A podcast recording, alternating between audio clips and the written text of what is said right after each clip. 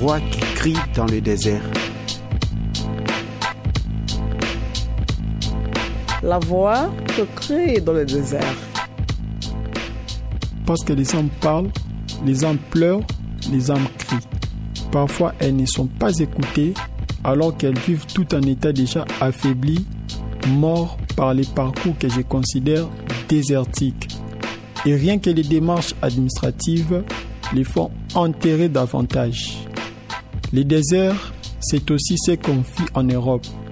Les difficultés que nous rencontrons alors que nous avons l'impression de ne pas être écoutés dans un sujet aussi crucial qui concerne les vies humaines, en particulier les nôtres.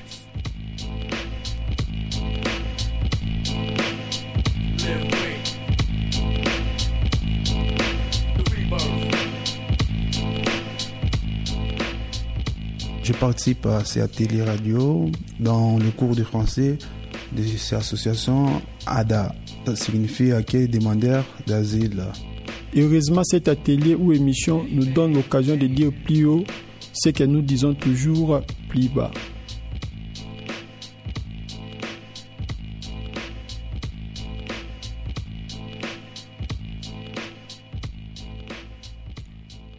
Bonjour chers auditeurs et auditrices de Radio Campus Grenoble 90.8. Vous écoutez notre émission mensuelle La Voix qui crie dans le désert.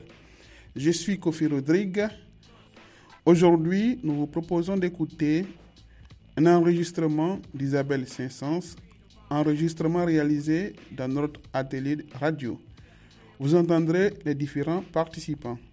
Isabelle Saint-Saëns est impliquée dans le GISTI, le groupe d'information et soutien aux travailleurs immigrés, et également dans le réseau Migre-Europe. C'est un observatoire des frontières, un réseau d'organisations et de chercheurs africains et européens qui a pour rôle de dénoncer la violence aux frontières. Nous vous laissons écouter la première partie de nos échanges. Un, deux, trois. Bonjour. Euh, moi, c'est Khaba Moriba. Euh, je suis élève d'ici. Euh, J'aimerais vous poser des questions. Euh, mais les questions est la suite. La première est quelle a été votre motivation personnelle de vous engager dans cette association? Voilà. La deuxième est quelle a été l'évolution l'évolution des principaux défis des ici Voilà. Je pense que les gens peuvent avoir d'autres motivations, mais il me semble que autour de la question des migrations, de la place des migrants et de la colonisation aussi, on touche toutes. je me trompe peut-être, mais en tout cas, moi, ça m'a permis de réfléchir à beaucoup des défis démocratiques, euh, gauchistes, de société, etc. Tu vois, c'est euh, moi j'ai trouvé ça là. Et Ogisti, justement, qui, qui est une association très forte juridiquement, hein, qui permet d'avoir des victoires, aussi des défaites. Enfin, mais il y a un arrêté du Conseil d'État qui s'appelle, que tout le monde appelle la Régistie. C'était une grande victoire. Je ne sais plus sur quoi c'était, mais bon. Hein.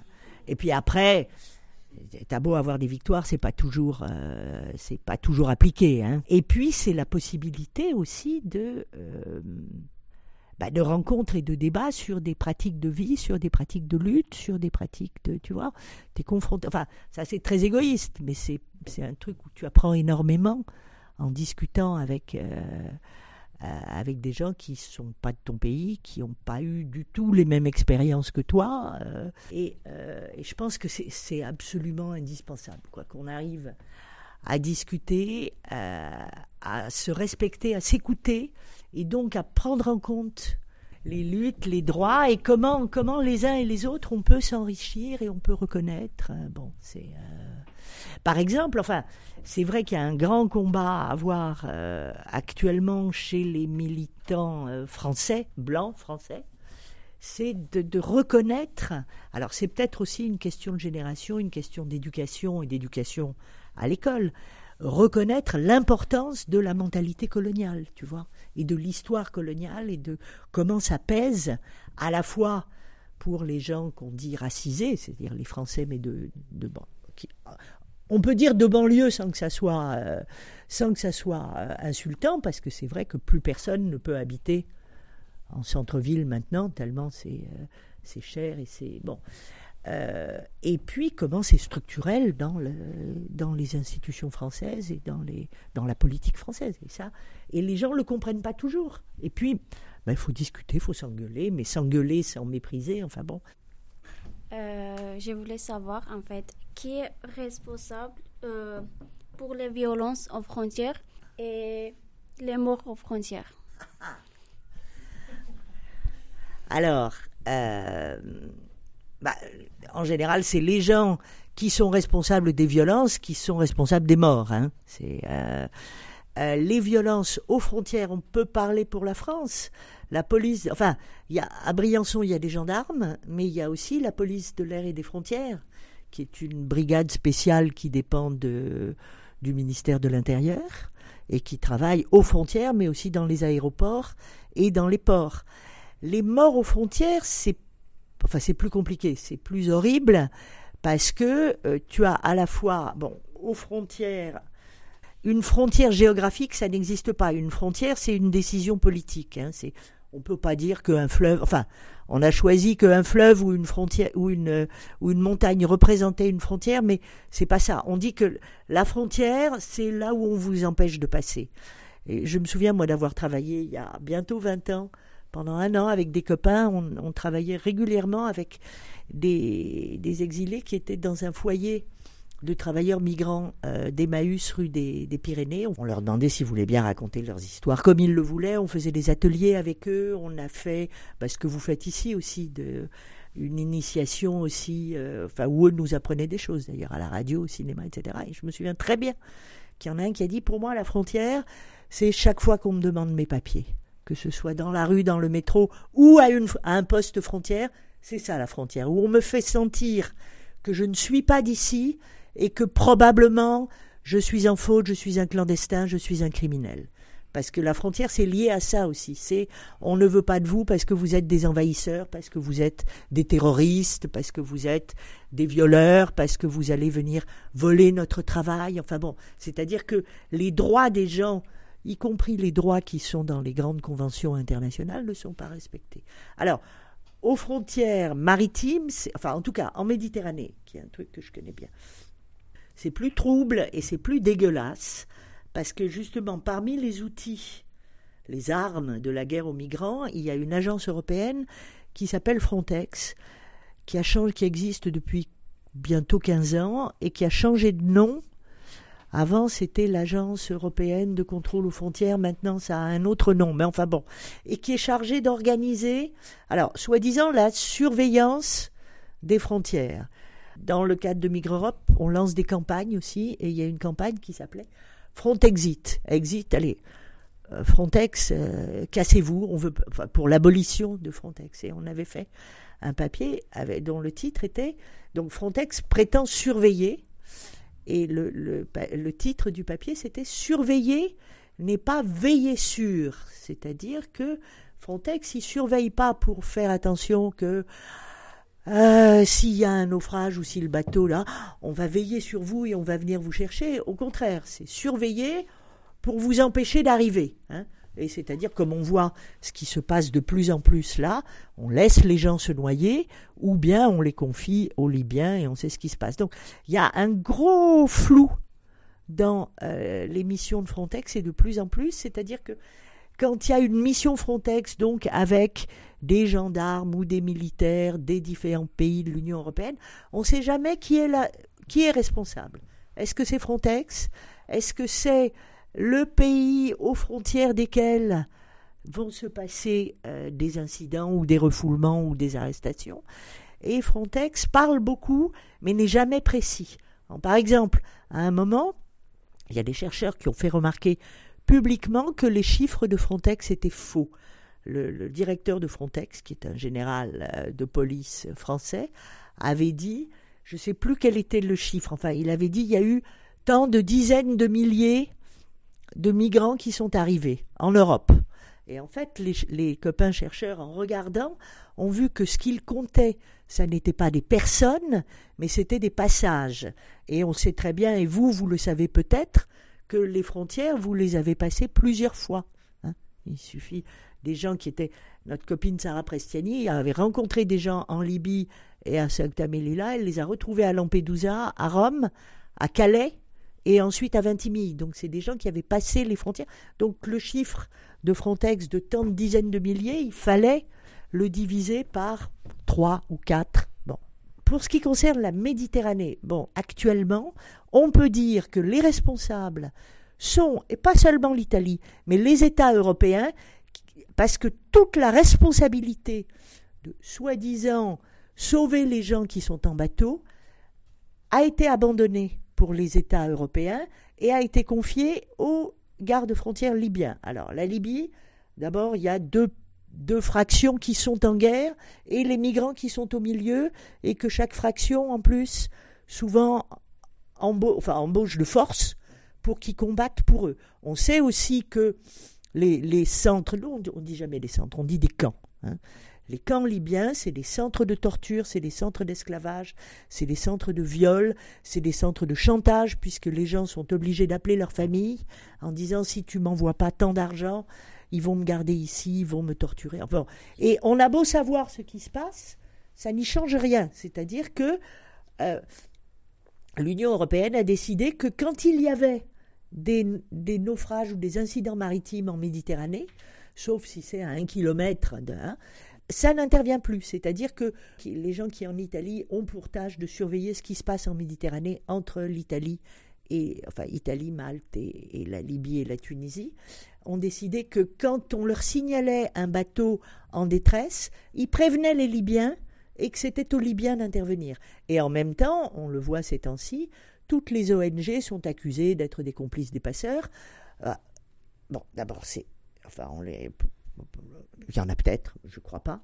Tous ceux qu'on connaît, c'est des gens formidables qui sont là et qui en même temps luttent pour les droits des migrants, les droits à la libre circulation, etc. Et puis on voit bien en ce moment, il y a de plus en plus de naufrages, de plus en plus de morts, je ne sais pas, mais en ce moment, il n'y a plus aucun bateau d'ONG parce qu'ils sont tous interdits. Hein.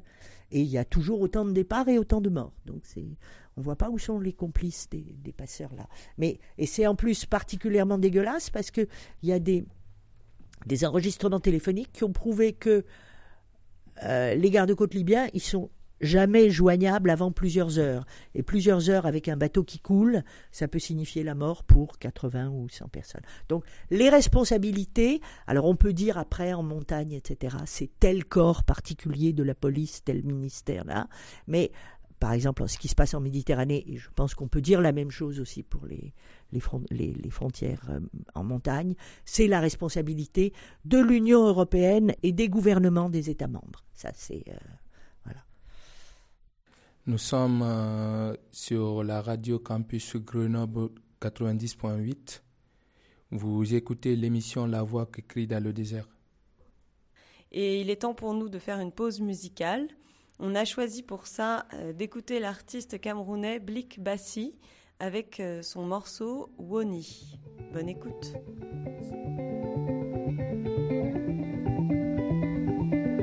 loyambi ndenge likere wongi limunu wongi sogol wemabi ndenge likere wongi loyambi likere wongi ngeni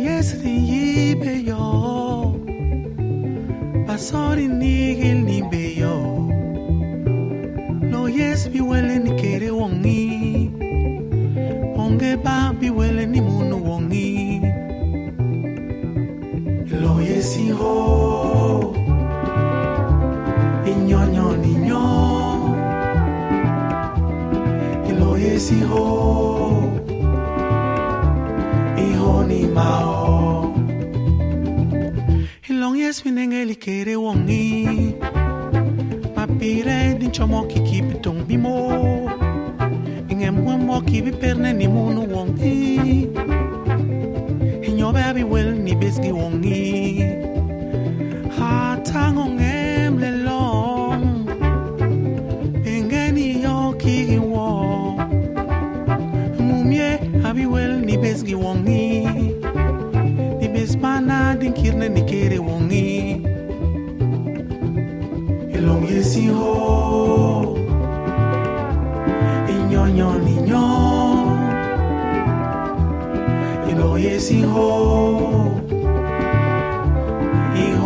mao. Ambombo kala ni me lo yesi wo. Iho ni wongi ele long yesi wo. Mao.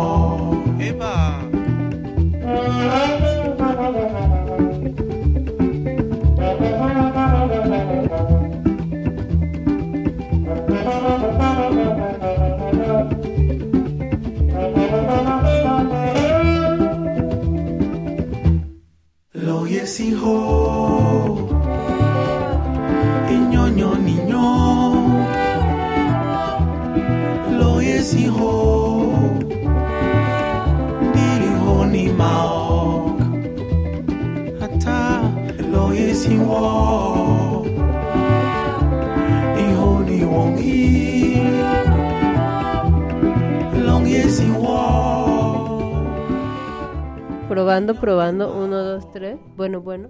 On vient d'écouter Blick Bassi avec Woni. On est sur Radio Campus. La voix qui crée dans le désert. On vient d'écouter un morceau de l'interview avec Isabelle Sansons qui nous a parlé de la violence aux frontières. Et tout de suite, on poursuit à écouter l'interview avec la question de Daddy. Bonjour, euh, moi c'est Dadi. Hum, Qu'est-ce que Migorop prévoit pour lutter contre toutes ces violences faites dans les frontières? Ah. Oui, on aimerait bien effectivement avoir là, tu vois, se dire que euh, une grande manifestation, ça va. Bon, pour l'instant, enfin, un des buts qui a toujours été le nôtre depuis le début, c'est-à-dire 2003, hein, à la fermeture du camp de Sangat, ça a été de faire, d'abord, de nommer les choses, hein, de dire c'est une politique qui est une politique de guerre aux migrants. D'autre part, et de dénoncer les différents outils, c'est-à-dire les camps, ce qu'on a appelé des camps, vraiment. hein, parce qu'un camp, pour nous, alors il y a des gens qui nous ont dit, mais vous pouvez pas dire, euh, c'est pas de l'extermination. Mais y a, dans toute l'histoire du monde, il y a eu des camps qui n'étaient pas des camps d'extermination. Il y a eu des camps pour les Algériens, il y a eu des camps euh, aux États-Unis pour les Japonais au moment de la guerre. Enfin bon, euh, un camp, c'est pour nous, c'est un endroit où les gens sont obligés d'aller, soit qu'on les y emmène de force, soit qu'ils y aillent d'eux-mêmes, et dans lesquels ils n'ont pas de droits ou leurs droits sont, euh, sont diminués, et d'où en général ils ne peuvent pas sortir. Donc les camps, en plus, selon les pays, ils sont dans les villes, ils sont en dehors, ils sont ouverts, semi-ouverts, etc., plus ou moins brutaux. Et puis il y a maintenant euh, cette nouvelle sorte de camp qu'on appelle les hotspots, qui sont dans les îles grecques, qui sont là, enfin, comme justement on ne veut pas que les gens quittent les îles grecques pour aller sur le, continent et aller ailleurs en Europe, c'est des situations de milliers de personnes qui vivent dans des conditions épouvantables de santé, des conditions psychologiques, des conditions de, vol, de meurtre, d'exaction, enfin, de, de viol, etc. Bon. Euh, Qu'est-ce qu'on prévoit? On a fait des campagnes, on a mené des campagnes de sensibilisation. Alors les, les grosses campagnes, c'était sur donc Frontexit pour expliquer ce que c'est que Frontex, qui est le bras armé, hein, et euh, dans plusieurs langues et dans plusieurs pays, et demander que Frontex soit euh, dissous, aboli, abandonné, enfin bon. Mais qu'il fallait auparavant savoir, enfin, pour bien lutter contre quelque chose, il faut savoir comment ça fonctionne. Par exemple, au début des années 70, il y a eu un groupe qui s'appelait le groupe d'information sur les prisons, dont beaucoup de membres étaient d'accord que il faut abolir les prisons. Les gens ne doivent plus être enfermés et enfermés dans les conditions qui sont les conditions qui étaient à l'époque et qui maintenant sont encore pires parce que les sociétés sont de plus en plus rétrécives et on, emprisonne de plus en plus de gens. Enfin bon. Euh, ce qui ne veut pas dire pour autant, on ne va pas rentrer dans ce débat qu'il ne faut pas qu'il y ait des tâches, mais que les tâches soient euh, euh, quand même des tâches qui respectent la dignité des individus, y compris des criminels. Enfin, bon, voilà. Et donc il y a des gens qui se sont mis à gueuler parce qu'on a fait des... Enfin, moi j'y ai un peu participé. Il y a des beaucoup de gens d'ailleurs qu'on retrouve maintenant, des avocats, des, euh, alors, qui sont des, des vieux comme moi, hein, puisque c'était dans les années 72-73, mais qui étaient déjà aussi justement sur les mobilisations sur les prisons. Et on avait fait une campagne qui s'appelait Prison, on veut entrer et voir. C'est-à-dire que si on, si on ne rentre pas, on ne voit pas comment c'est. Et si on ne rentre pas, il y a aussi autre chose à quoi on peut servir, c'est aider à faire sortir la parole. Par exemple, en enregistrant les prisonniers comme les migrants et en publiant. Parce que c'est très bien, nous, ce qu'on peut ajouter en tant que sociologue, juriste, géographe, etc. Mais ce qui importe aussi, enfin, moi je crois beaucoup à ce qu'on appelle l'autonomie des migrations, c'est un mouvement propre, tu vois, qui bien entendu, enfin, quel que soit le pays d'où on vient, mais il y a quand même le sujet principal, c'est le migrant. Hein, c'est, euh, ah, et après, le migrant, c'est un héros, c'est pas un héros, il y a des salauds, enfin comme partout, quoi. C'est euh, bon. Euh, et donc, pour bien lutter contre quelque chose, il faut vraiment savoir ça. Parce que si tu connais la façon dont ça fonctionne, tu peux voir les forces, les faiblesses, et tu peux voir là où tu peux attaquer. Depuis un ou deux ans, dans tous les pays d'Europe, mais particulièrement en France et en Belgique, mais aussi en Australie, il y a des campagnes pour dénoncer que illégalement, il y a des enfants seuls, des mineurs isolés, qui sont dans les centres de rétention, ce qui est interdit à la fois par les textes internationaux et par les textes nationaux. Il y a des campagnes, tout le monde s'indigne, ça continue aussi. Enfin, moi, j'ai aucune sympathie ni pour les Libyens ni pour le, le, gouvernement turc, mais on dit oui, ces gens-là, ils n'ont pas signé les grands textes internationaux de défense des droits de l'homme. Mais je suis désolé, enfin, la, France et l'Italie et d'autres pays de l'Union européenne sont condamnés chaque année pour, par exemple, traitement, c'est l'article 13, je crois, la, la Déclaration euh, universelle des droits de l'homme, traitement inhumain et dégradant dans les lieux de rétention. On s'en fout. Donc c'est pour ça aussi que je n'aime pas les textes, et on en a assigné de plus en plus souvent, qui disent... enfin, je vais arriver à réfléchir sur ta question, pas donner une réponse, hein, mais qui dit il faut respecter les valeurs de la France, de l'Europe, etc.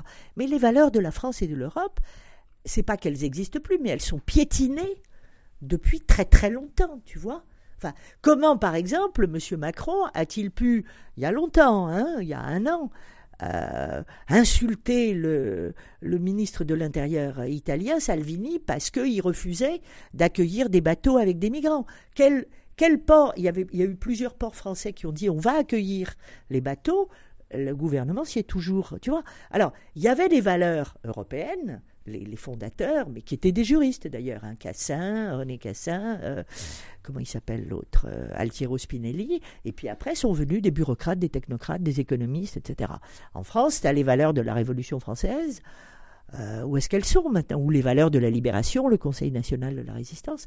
Où est-ce qu'elles C'est pour ça que chaque fois qu'on parle de valeurs, j'aimerais qu'on dise, qu'on ajoute qu'il y a ou il y a eu des valeurs, mais que ceux qui les assassinent, ce sont ceux qui sont les premiers à dire au nom des valeurs françaises, on ne peut pas laisser venir des terroristes qui voilent les femmes, qui excisent les petites filles. Enfin bon, tu vois, c'est tracer un portrait de l'autre, parce que Maintenant, c'est les Africains, et puis, mais euh, en 1920, c'était les Italiens aussi. Il y a eu à Aigues-Mortes, à côté d'Arles, donc pas très loin de Marseille, un véritable pogrom, enfin des assassinats de, travailleurs italiens qui étaient là. Hein. C'est euh, bon.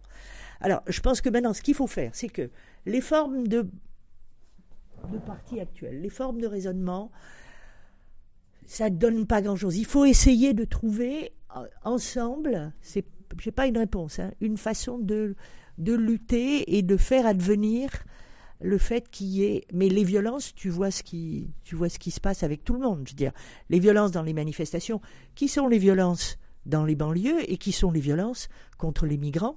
C'est-à-dire, je peux comprendre aussi qu'il y ait des gens qui disent "Eh, vous découvrez les violences policières, nous, on les a tous les jours depuis. Euh, voilà.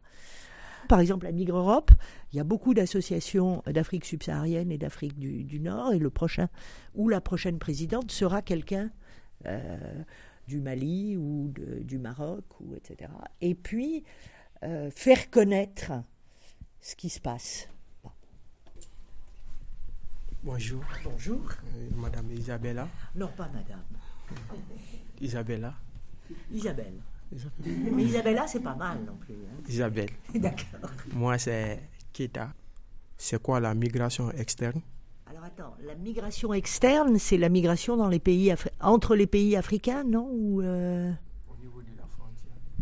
C'est l'externalisation des frontières. Ah, c'est l'externalisation. Alors l'externalisation, oui. Parce que, enfin, il y a, y a, quand même quelque chose qui est à dire sur les migrations c'est que de plus en plus, enfin, on sait que, on dit, il y a une invasion en Europe, mais on sait que la majorité des migrations, elles ont lieu soit à l'intérieur des pays comme la Chine, soit à l'intérieur des continents comme en Afrique, tu vois, ou, euh, à l'intérieur de, enfin, l'Amérique latine. Là, on voit maintenant que l'Amérique latine va vers le, va vers les États-Unis. Mais bon, mais l'externalisation, c'est une politique qui date d'il y a longtemps. Hein. Je pense que les gouvernements ont commencé à y penser dans les années 80. Et puis ça s'est vraiment euh, installé et dans les discours et dans les politiques au début des années 2000.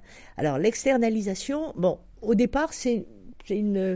C'est un terme qui a une connotation économique. Hein. L'externalisation, c'est quand, par exemple, un fabricant d'automobiles installe ses usines par exemple, Renault avait installé ses usines en Tchécoslovaquie ou même beaucoup plus loin parce que c'est des pays où la tradition syndicale est moins forte, où les salaires sont, moins, euh, euh, sont moindres et où euh, bah, il n'y aura pas de solidarité, de protestation, etc. Enfin bon, mais l'externalisation, c'est se dégager une fois de plus des responsabilités qui t'incombent d'après les, les, textes internationaux, par exemple, toute personne a le droit de demander l'asile. Hein. Donc, et il faut que quand tu arrives, tu as un certain temps pour demander l'asile et ta demande doit être euh, euh, examinée et tu n'as pas besoin d'avoir de papier à ce moment-là. Et euh, bon, on sait que ça c'est bafoué et donc on veut tout une fois de plus pour éviter à ces pauvres gens, à vous, hein, pauvres malheureux, de venir et de d'avoir les trafiquants, les violeurs, les Libyens mourir en mer, etc.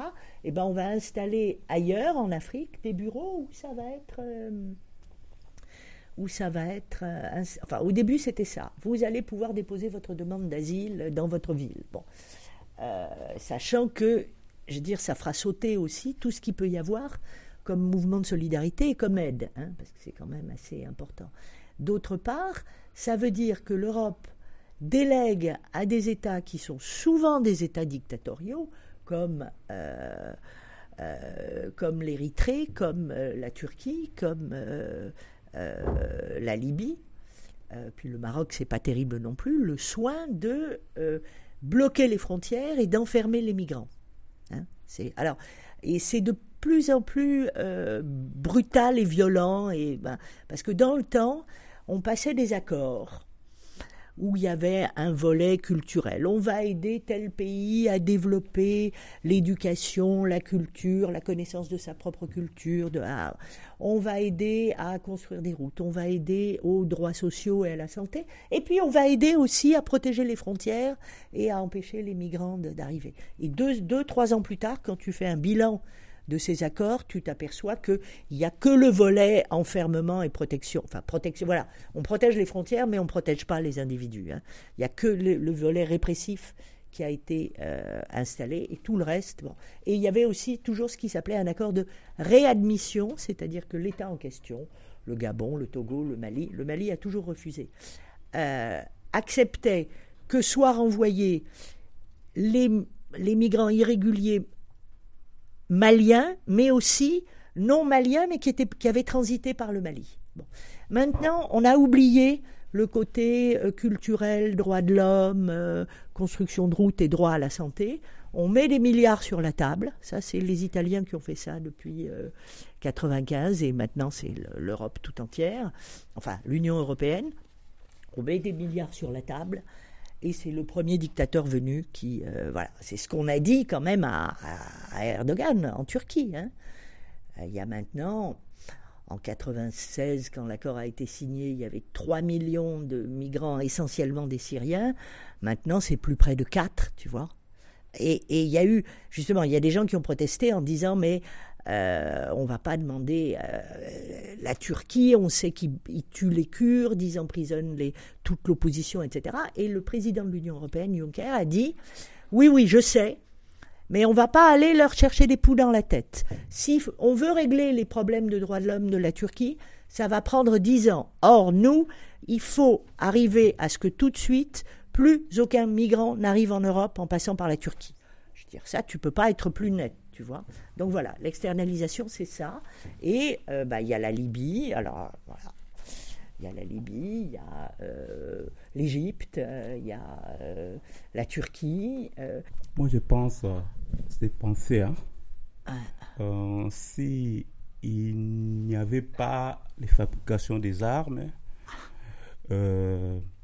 envoyées aussi en Afrique, mais il n'y a plus d'immigrants comme à l'ère actuelle. Tu crois Attends, explique-moi alors. Parce que moi, je suis contre la fabrication et la vente des armes. Mais euh, pourquoi tu crois que ça, ça arrêterait les, les Ah oui, parce qu'il y a la guerre, donc Ouais, il faut... Parce qu'il y a la guerre partout, euh, les armes Ouais, là. ouais. Les, les Occidentaux, ils envoient toujours les armes. et, euh, c'est pour ça qu'il y a des guerres partout, la famine. Y a des, si- il y a des gens qui, qui n'arrivent pas à vivre chez eux. C'est pour Je cela. ne sais pas si vous avez entendu la ministre des- Armées, il n'y a pas très longtemps, euh, elle a quand même été accusée, euh, preuve à l'appui d'avoir envoyé des armes au Yémen. la- Elle a dit, mais il n'y a aucune preuve que les armes vendues par la France soient responsables de la mort de civils. On les a vendues pour la lutte contre le terrorisme. Ben voyons, tu vois, enfin c'est... euh, et, voilà, dans l'externalisation, il y a aussi ce truc qui est parfaitement hypocrite de dire, mais les gens, même dans un pays en guerre, alors il y a les pays sûrs. Comment peux-tu dire que la Libye est un pays sûr? Enfin, ça l'a jamais été, et en plus il y a une guerre, une vraie guerre en ce moment. C'est toujours une guerre, mais bon.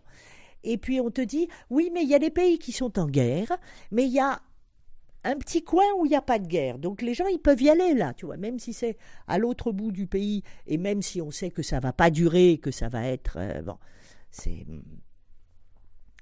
Donc je trouve que c'est de plus en plus évident que on n'en a même plus rien à foutre de l'hypocrisie. On veut pas de vous, enfin c'est pas à vous que je le dis, mais c'est crever. euh, De toute façon, plus c'est loin, moins on en entendra parler. hein. Au milieu du désert, si tu te mets à gueuler, ou au milieu de la mer, personne ne t'entend. C'est pour ça que, par exemple, il y a soi-disant des missions européennes maritimes militaires pour repérer et essayer de sauver. D'abord, ils ne sauvent jamais. Et la dernière mission, qui s'appelle Sophia, le- son mode de fonctionnement vient d'être modifié. Il n'y aura plus de bateaux. Ça ne sera, enfin, ça, a commencé d'ailleurs.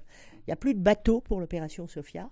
Ce ne sont que des avions qui survolent et qui signalent, de préférence aux gardes-côtes libyens. Enfin bon, c'est. euh, Et quand bien même les gardes-côtes libyens interviendraient, tu penses bien que le temps que l'avion prévienne, etc., tandis que s'il y avait un bateau. Enfin c'est. euh, Ouais. Et maintenant, on fait son petit pause musicale avec Manu Chao et la chanson Clandestino que je, je l'ai choisie parce que elle parle bien sûr de la invisibilité et solitude des migrantes qui est une de violence.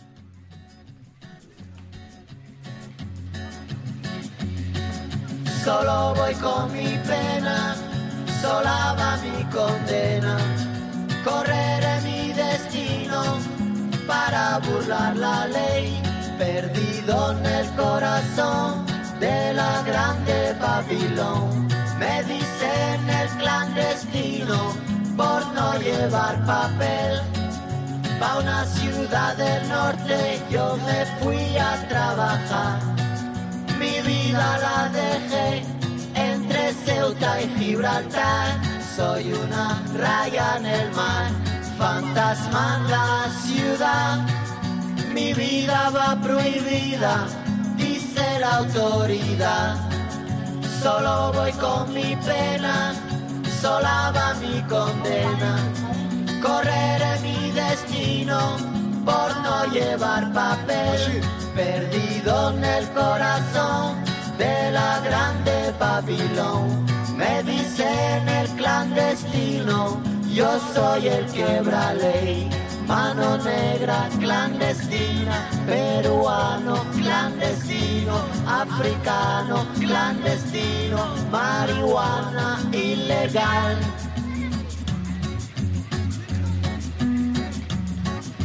Solo voy con mi pena, sola va mi condena. Correré mi destino para burlar la ley, perdido en el corazón de la grande Babilón. Me dicen el clandestino por no llevar papel. Clandestino, nigeriano clandestino, boliviano clandestino, mano negra ilegal. Nous sommes sur Radio Campus Grenoble 90.8 dans l'émission La voix qui crie dans les déserts. Nous allons écouter Isabelle Sessens qui nous parle de la politique actuelle. C'est vrai que très souvent, dans tous les domaines, hein, le domaine des droits sociaux, le domaine de l'école, le domaine de l'université, le domaine de la santé, c'est toujours les populations les plus vulnérables et les moins intégrées, les moins acceptées, qui servent un peu comme d'expérience, enfin de laboratoire. Hein. Par exemple, ce qui se passe en ce moment, enfin Karine et Serena peuvent en parler, euh, le fait que les droits d'inscription des étrangers non européens aient été multipliés par 10, c'est ça? 15 Bon, ça veut dire aussi que dans quelques années, ça sera les, Européens non français et juste après, ça sera, ou peut-être en même temps, ou peut-être beaucoup plus vite, bon, ça sera les, les Français. Euh, sur le droit à la santé, c'est la même chose. Le vocabulaire des gouvernants, il est assez dégueulasse parce que euh, ils prétendent toujours, par exemple, prendre la défense des gens. C'est-à-dire, mais ces pauvres gens, ils viennent ici, ils se font, euh, ils se font euh, torturer par les Libyens, les Libyens à qui on laisse faire tout ce qu'on veut. Ils meurent en Méditerranée. Eh ben, il n'y a qu'à les accueillir et les laisser arriver par des voies normales et des corridors humanitaires. Euh, et puis ils sont à la rue. Eh ben, il n'y a qu'à les loger. Non, il faut qu'ils ne partent pas de chez eux. Mais ils ne partent pas de chez eux dans des économies qui ont été saccagées depuis les débuts de la colonisation par les pays. Mais regardez, on donne de l'argent. Non, l'argent, il va toujours pareil. C'est M. Bouygues, qui est fortement impliqué en Afrique, à la fois sur les ports et sur les constructions de routes, etc., ou les constructions. Hein. Bouygues et puis, comment il s'appelle l'autre? Bolloré, qui ont leurs correspondants, qui sont les industriels collabos, et puis qui sont les gouvernements. C'est là que ça va. Euh, moi, je voulais savoir qu'est-ce que vous pensez d'idée des responsabilités historiques dans laquelle, en Europe, euh, du fait des colonisations D'abord, la colonisation, ça a donné des droits bien moindres hein, pour les anciens colonisés. L'Algérie, ça a été. Euh, enfin, à l'époque, avant l'indépendance algérienne, euh, ils étaient français, mais on les appelait français musulmans d'Algérie. Et ils n'avaient pas exactement les mêmes droits. Et puis on l'a vu, ils étaient dans des bidonvilles. Quand il y avait des manifestations comme le 17 octobre 61, ils ont été euh, massacrés et il a fallu 50 euh, ans pour que ça soit reconnu. Et on ne sait toujours pas exactement combien il y a eu de morts. Alors, il y a eu un moment où ils étaient, enfin, ils servaient de prétexte dans, dans la guerre froide. Par exemple, dans les années 80, on a accueilli, alors c'est n'est pas le gouvernement, c'est Kouchner, Médecins sans frontières ou Médecins du Monde, je ne sais plus où il en était à ce moment-là, les boat people qui venaient d'Indochine et du Cambodge parce que ils fuyaient des régimes communistes et on était en plein dans la guerre froide donc le communisme c'était l'ennemi. Maintenant, il y, a y a encore des gens qui continuent à partir de Thaïlande, du Cambodge, du Vietnam, je ne sais pas, pour aller en Australie ils sont considérés comme des clandestins, des bon. Il y a eu une période effectivement. Enfin, je pense que l'état d'esprit colonialiste, il est toujours là dès le début, et il est aussi, enfin, c'est structurel. Hein, je veux dire, l'administration française, elle est aussi les préfets. Enfin, euh, ils ont souvent, enfin, plus maintenant, mais les préfets des années 50, ils avaient souvent commencé leur carrière euh, dans ce qu'on appelait l'AOF ou l'AEF, l'Afrique occidentale française ou l'Afrique équatoriale française, ou euh, Maroc, euh, Maroc Tunisie, Algérie. Et je pense que ça a été la même chose pour les Italiens avec la Libye et avec l'Éthiopie, ou pour les Belges avec le Congo. Le Congo, c'était encore pire, c'était la propriété personnelle du roi, tu vois, c'était pas le... Bon. Donc je pense que cette mentalité coloniale, vue en plus, de plus en plus, la peur de l'autre, que ce soit le juif ou l'africain ou le noir ou le tu vois bon. Et puis en plus là il me semble qu'il y a en plus une espèce de peur de ces gens qui se sont qui n'ont plus voulu de nous. Enfin il y a une espèce encore plus de rancœur tu vois.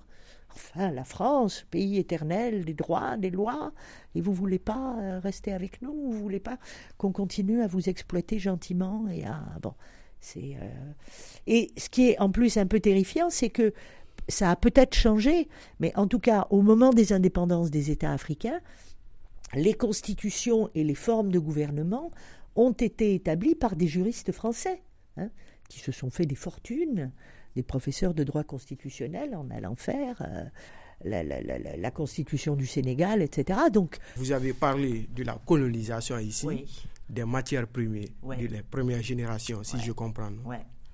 Et à l'heure actuellement, nous, la deuxième génération qui Oui. vient, parce qu'on sait quand même jusqu'à présent, dans notre tête, c'est la colonisation même qui travaille. Parce que les pays européens nous donnent les présidents aujourd'hui Oui. que nous, on ne veut pas. Comme nous, les malheureux qui se fuient aujourd'hui dans leur pays, de venir se migrer chez vous ici aujourd'hui. Un.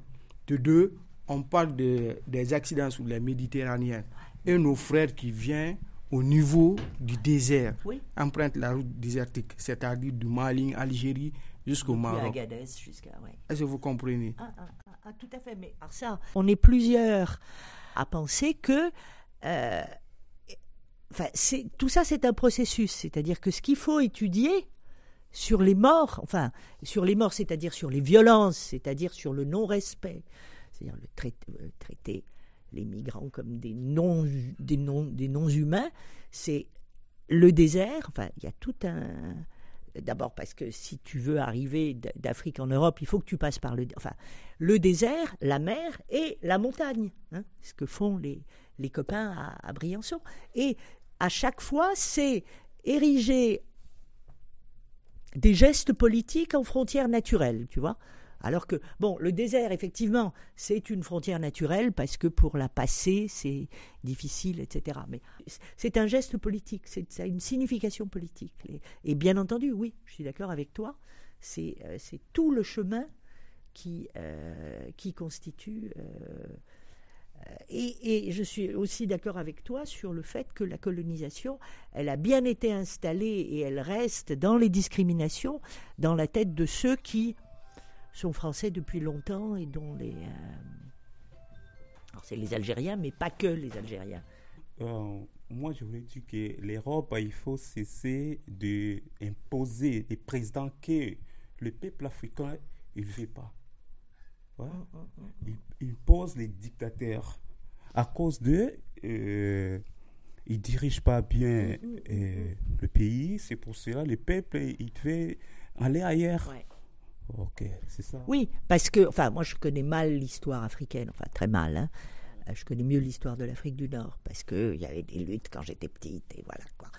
Euh, mais euh, il me semble que le peuple, s'il a des s'il a des, leaders ou ou s'il a des organisations, c'est pas celles-là qui sont reconnues. C'est-à-dire que on voit souvent quand il y a un vieux dictateur qui finalement finit par être renversé, c'est souvent des gens qui avaient travaillé avec lui, des ministres, de l'armée, etc.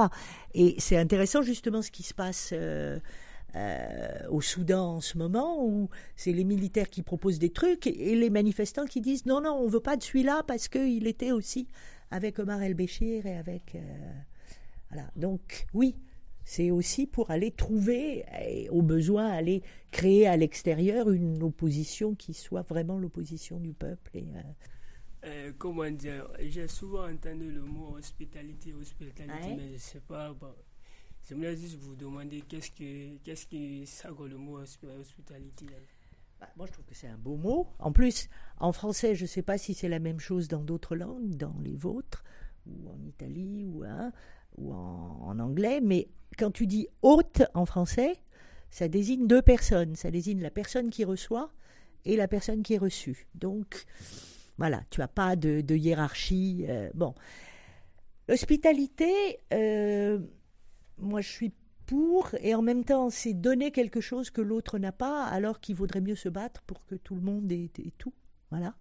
Et d'autre part, euh, l'hospitalité, ça peut aussi. Alors, j'ai beaucoup d'admiration pour les gens qui sont dans des associations humanitaires, mais je pense qu'il y a aussi des combats politiques à mener, c'est-à-dire qu'il ne suffit pas.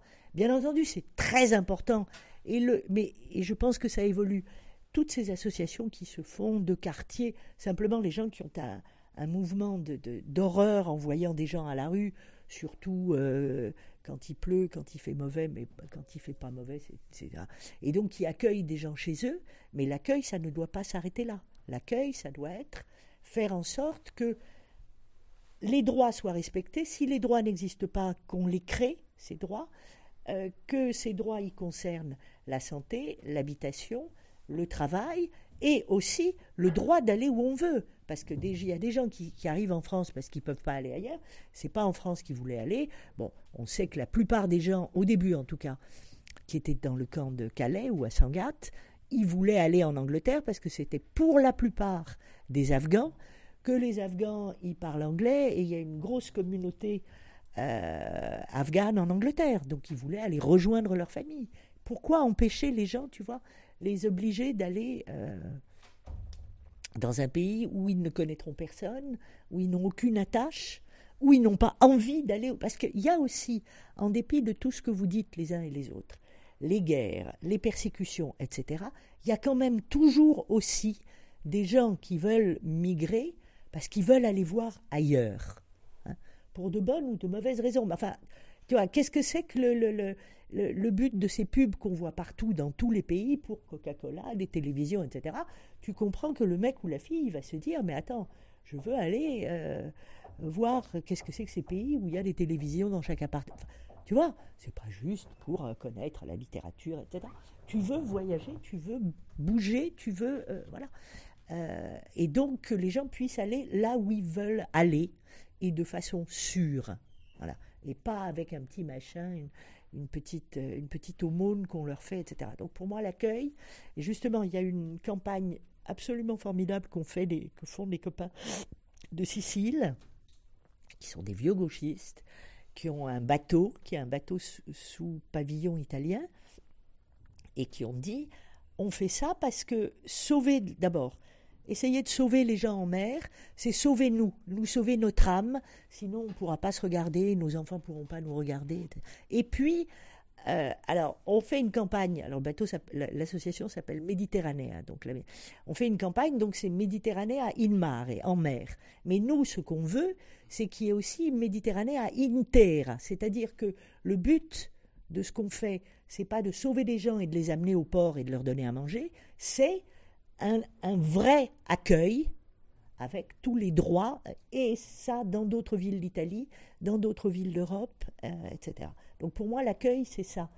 Ce que je trouve aussi, c'est que, alors ce à quoi m'a aidé complètement, peut-être que parce que ma génération, on était très, tu vois, on était des enfants de gens qui avaient été résistants dans la guerre, donc ah les héros, ça, ça m'a aidé à voir aussi, en discutant avec des, migrants et puis aussi en réfléchissant aux droits justement, arrêter de voir les gens, et pas seulement les migrants, mais euh, Karine, toi, enfin tout le monde, les mettre dans des cases. Des migrants, des, héros ou des victimes. Non. Je veux dire, tu peux dire qu'à la limite, tous les gens qui ont fait ces voyages sont des héros. Mais, donc ça, bon. Euh, des victimes, quand tu dis de quelqu'un qu'il est une victime, tu as l'impression que les choses lui arrivent sans qu'il y, y réagisse. Donc, bon, bah, une victime, tu lui donnes justement un sac de riz, une couverture, et après, tu considères pas que c'est quelqu'un qui prend son, destin en, en main, euh, qui est capable de faire euh, des révoltes dans les centres de rétention, et aussi tu vois, les victimes de la fin de, la guerre, etc. Je suis désolée, il y a peut-être une guerre dans ton pays, il y a peut-être une famine, mais de décider de partir, d'abandonner ta famille, de faire ce voyage, c'est une décision forte et personnelle. Là, tu, tu échappes à la condition. Tu es une victime dans la mesure où c'est d'autres forces qui ont décidé de la condition dans laquelle tu es. Tu n'as pas à manger, tu n'as pas de travail et tu risques d'être tué si tu te trouves dans la rue au mauvais moment. Mais la décision qui fait que tu ne veux pas, tu ne peux pas supporter ça et tu fais ce qu'il faut pour t'en sortir tout en étant un peu au courant des dangers ou pas, ça fait de toi un sujet et pas une victime, tu vois. Vous écoutez l'émission La voix qui crie dans le désert. Pour conclure notre émission, nous avons écouté Isabelle Sanson qui nous a expliqué, entre autres, l'expérimentation des politiques sur, la population marginalisés. Et l'effet de la colonisation sur des pays du tiers-monde. Pour finir notre émission, nous allons écouter la musique choisie par Isabelle, qui est pisco killer du groupe Chakin Held. Merci de nous avoir écoutés.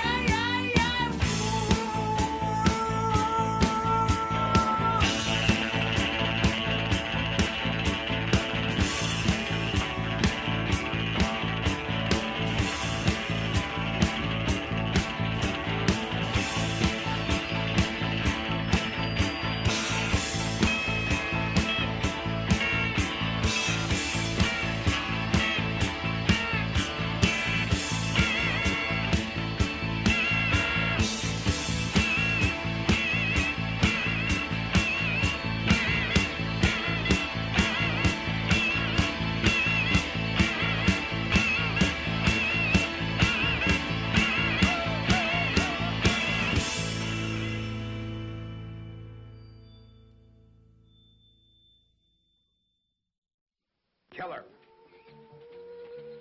temptress, or playgirl. No, don't move. Don't move. A fascinating, eerie story of a mad killer who loved to paint beautiful women and then murder them only because they moved.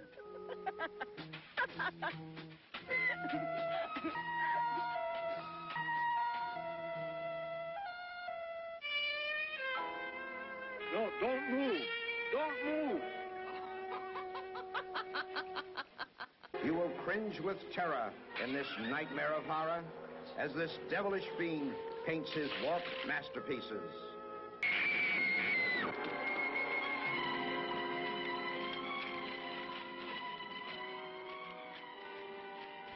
La voix que crée dans le désert, la voix que crée dans le désert, la voix que crée dans le désert, la voix que crée dans le désert. La voix que crie dans le désert. La voix que crie dans le désert. Comme quelqu'un, il est tenté de parler en vain. Euh, c'est pour cela que je peux dire la voix qui crie dans le désert. Pour moi, la voix que crie dans le désert, c'est la circonstance que tous les migrants passent quand ils quittent son pays pour l'autre pays. Euh, De toute façon, plus c'est loin, moins on en entendra parler. Au milieu du désert, si tu te mets à gueuler, ou au milieu de la mer, personne ne t'entend.